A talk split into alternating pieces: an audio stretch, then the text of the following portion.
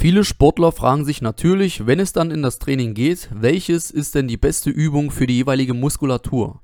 Was ist die beste Brustübung, die beste Beinübung oder die beste Rückenübung? Warum es so etwas wie die beste Übung jedoch gar nicht gibt und worauf es wirklich ankommt während der Übungen, das möchten wir jetzt mal genauer besprechen. Ausschlaggebend für diese Folge war ein Video von Arnold Schwarzenegger, in welchem die fünf besten Übungen für die Brustmuskulatur vorgestellt wurden. Also die fünf favorisierten Übungen von Arnold Schwarzenegger. Wer jetzt allerdings irgendwelche magischen und absolut außergewöhnlichen Übungen erwartet, den kann ich hier gleich wieder entwarnen. Es waren ganz normale, herkömmliche Übungen für die Brustmuskulatur, wie wir sie alle schon einmal ausgeführt haben oder immer noch ausführen. Das waren Bankdrücken, Schrägbankdrücken, Kurzhanteldrücken, Überzüge mit einer Kurzhantel und Butterflies am Kabelzug, also ganz normale Brustmuskelübungen. Wenn man sich jetzt Arnold Schwarzenegger jedoch in seinen besten Zeiten anschaut, dann wird man feststellen, er hatte wahrscheinlich die voluminöseste Brustmuskulatur, die es jemals beim Bodybuilding gab. Und genau hier muss man sich jetzt fragen, wenn er dann doch ganz normale Brustmuskelübungen ausgeführt hat, was hat dann dazu geführt, dass er eine solch kräftige Brustmuskulatur ausbilden konnte?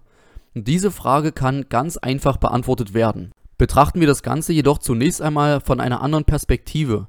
Schaut man sich beispielsweise seine Beinmuskulatur an, dann wird man feststellen, dass diese im Verhältnis zum Oberkörper relativ schlank und drahtig ausgebildet war. Und das, obwohl er natürlich Profi-Bodybuilder war. Hier könnte man sich natürlich auch fragen, ja, hat er dann seine Beine nicht angemessen trainiert oder hätte er sich vielleicht Ratschläge von seinen Kollegen holen sollen, welches denn die besten Beinübungen überhaupt sind? Das bedeutet, man würde jetzt Arnold Schwarzenegger, einem der größten Bodybuilder aller Zeiten, unterstellen, dass er nicht richtig wusste, wie er seine Beine trainieren soll. Warum seine Beinmuskulatur jedoch nicht so kräftig war oder so voluminös wie seine Brustmuskulatur, das lässt sich natürlich ganz einfach erklären. Selbstverständlich hat er während des Trainings immer 100% gegeben, egal welche Muskulatur er trainiert hat. Aber hier spielt ein ganz anderer Faktor eine Rolle, nämlich die genetische Veranlagung. Es gibt natürlich viele Sportler, die sagen, das mit der genetischen Veranlagung, das stimmt nicht. Wenn sich jeder nur richtig anstrengt, dann kann er quasi alles erreichen. Das mit der Genetik, das ist ja oftmals nur eine Ausrede, um die eigene Unlust oder das eigene Unvermögen zu rechtfertigen. Ich persönlich sehe das jedoch ganz anders. Jeder Mensch hat andere genetische Veranlagungen, nicht nur dafür, wie seine Muskulatur während des Trainings wächst, sondern eben auch für ganz herkömmliche Sachen, wie anfällig ist man für Krankheiten? Für leichte Erkältungen beispielsweise. Welche Erkrankungen werden vielleicht von den Eltern schon mitvererbt? Wo setzt man Körperfett an am schnellsten und wo kann man es am schnellsten wieder abbauen? Auch das ist genetische Veranlagung. Und all das spielt dann natürlich auch während des Trainings eine ganz große Rolle. Wenn ich mir meine Muskulatur anschaue, dann ist auch meine Oberschenkelmuskulatur im Verhältnis zum Rest des Körpers relativ schlank, Ausgebildet, am kräftigsten bei mir sind die Schultern und der Trizeps.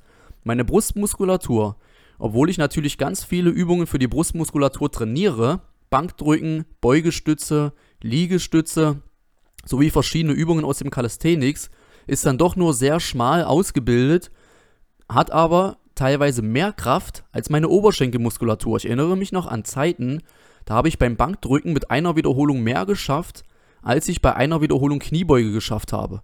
Und das, obwohl ich jedem Muskel die gleiche Aufmerksamkeit während des Trainings geschenkt hatte. Mittlerweile hat sich das glücklicherweise ein wenig umgekehrt. Jetzt schaffe ich natürlich bei den Kniebeugen mehr Gewicht als beim Bankdrücken.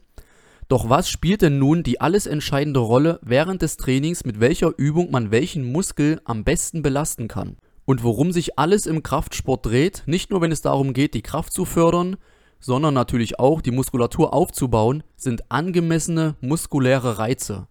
Und genau das machen eben mindestens 9 von 10 Sportlern während ihres Trainings falsch.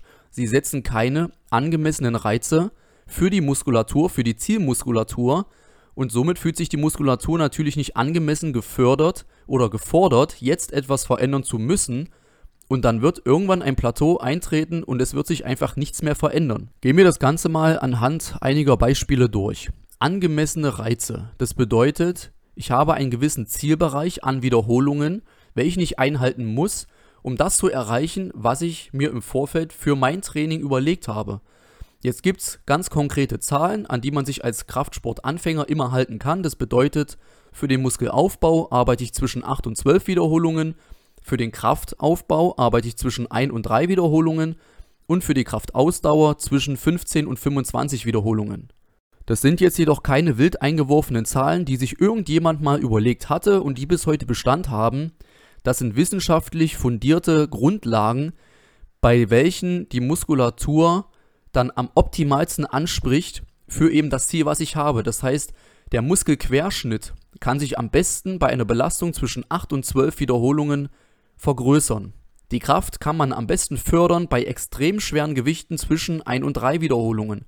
Das sind Grundlagen, welche schon vor 30, 40 Jahren funktioniert haben und bis heute natürlich immer noch Bestand haben. Man kann die Belastung jedoch auch anders darstellen, nicht in Form von Wiederholungen, sondern in Form von dem prozentualen Satz meines Maximalgewichtes. 8 bis 12 Wiederholungen, das bedeutet, ich arbeite mit einem Gewicht von 60 bis 80 Prozent von dem Gewicht, welches sich einmal bewegen könnte.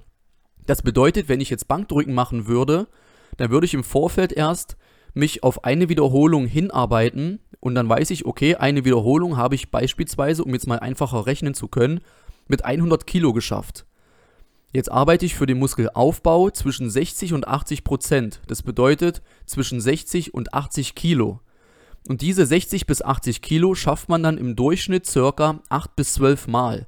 Das bedeutet, der Muskelquerschnitt kann dann am besten gefördert werden, wenn ich mit einer Belastung von 60 bis 80 Prozent meines Maximalgewichtes arbeiten kann. Und genau das ist dann der Fehler, welcher von fast jedem Sportler durchgeführt wird. Sie arbeiten nicht in den richtigen Belastungsbereichen. Bleiben wir jetzt einfach mal bei den 60 bis 80 Prozent für den Muskelaufbau. Wenn ich jetzt Bankdrücken mache, dann sollte ich ja, wenn wir bei diesem Beispiel bleiben, zwischen 60 und 80 Kilo arbeiten und dann zwischen 8 und 12 Wiederholungen schaffen.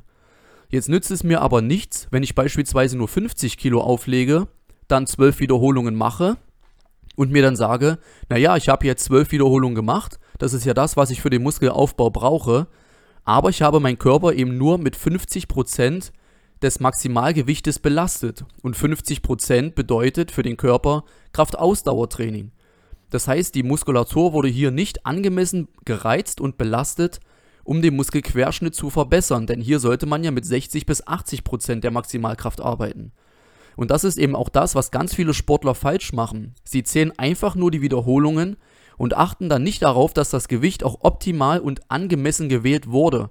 Da wird dann beispielsweise, wie eben angesprochen, bei 12 Wiederholungen Stopp gemacht, obwohl man dem mit dem Gewicht, welches man aufgelegt hat, vielleicht noch zwei, drei oder vier Wiederholungen mehr geschafft hätte. Das würde dann bedeuten, man muss das Gewicht nochmal ein klein wenig erhöhen, um dann beispielsweise schon bei der neunten oder zehnten Wiederholung zu merken, okay, jetzt brauche ich schon jemanden, der Hilfestellung gibt, denn sonst schaffe ich die letzten zwei oder drei Wiederholungen nicht und genau dann würde ich auch im richtigen Belastungsbereich arbeiten. Ganz häufig passiert dann folgendes, wenn man merkt, man hat keine richtigen Fortschritte mehr, man baut einfach neue Übungen ein, beispielsweise für das Bankdrücken entscheiden sich dann viele, dann mache ich eben mal noch eine Trizepsübung mehr, beispielsweise am Kabelzug oder Stirndrücken mit der SZ-Stange und machen hier dann aber genau den gleichen Fehler. Sie arbeiten wieder nicht in den richtigen Wiederholungs- oder Belastungsbereichen. Sie belasten die Muskulatur nicht angemessen, um dann auch hier wieder feststellen zu können, okay, das hat jetzt nichts gebracht, dann brauche ich vielleicht noch eine Schulterübung mehr. Also mache ich Seitheben mit der Kurzhantel, mache auch hier einfach meine vier Sätze, A12 Wiederholungen, obwohl ich mit dem Gewicht vielleicht sogar 15 oder 20 Wiederholungen geschafft hätte. Und auch hier wird man wieder merken, es hat ja nichts gebracht. Das heißt, bevor man sich dazu entscheidet, eine andere Übung zu wählen, sollte man immer sicherstellen, dass man bei der bereits vorhandenen Übung auch in den richtigen Belastungsbereichen arbeitet. Denn das ist das, was den Muskel optimal reizen kann. Nicht die Anzahl der Übungen, je mehr desto besser, sondern die optimalen Reize müssen gesetzt werden, damit sich der Muskel verändert. Und das machen ganz viele Sportler teilweise über Jahre hinweg falsch. Und so kann es dann auch ganz schnell passieren, dass jemand, der beispielsweise nur Bankdrücken ausführt, einen schnelleren Muskelaufbau verzeichnen kann, als jemand, der Bankdrücken, Liegestütze und Beugestütze macht und sich dann eben wundert, warum funktioniert das bei mir jetzt nicht so schnell?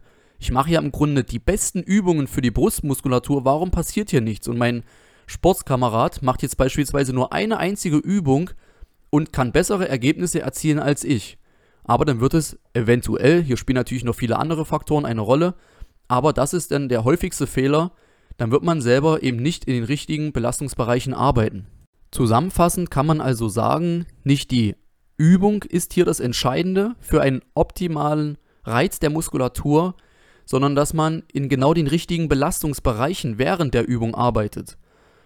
Und hier ist es dann eben bei vielen Sportlern genau das Problem. Es soll nicht zu anstrengend werden, es soll nicht zu unangenehm werden. Wenn der Muskel schon anfängt zu brennen oder die Arme schon leicht zittern, dann werden lieber ein bis zwei Wiederholungen weniger gemacht.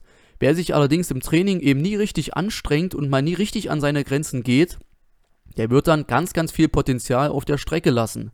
Denn der Ersatz während einer Übung fängt eigentlich erst dann an, wenn es richtig unangenehm und richtig anstrengend wird. Aber genau an diesem Punkt hören mindestens 9 von 10 Sportlern auf. Aber das ist das Entscheidende, um wirklich einen optimalen Satz und einen optimalen Reiz für die Muskulatur setzen zu können. Und ob der Muskel jetzt durch Bankdrücken, Liegestütze oder Beugestütze belastet wird, das spielt wirklich überhaupt keine Rolle. Wichtig ist nur, dass er angemessen belastet wird.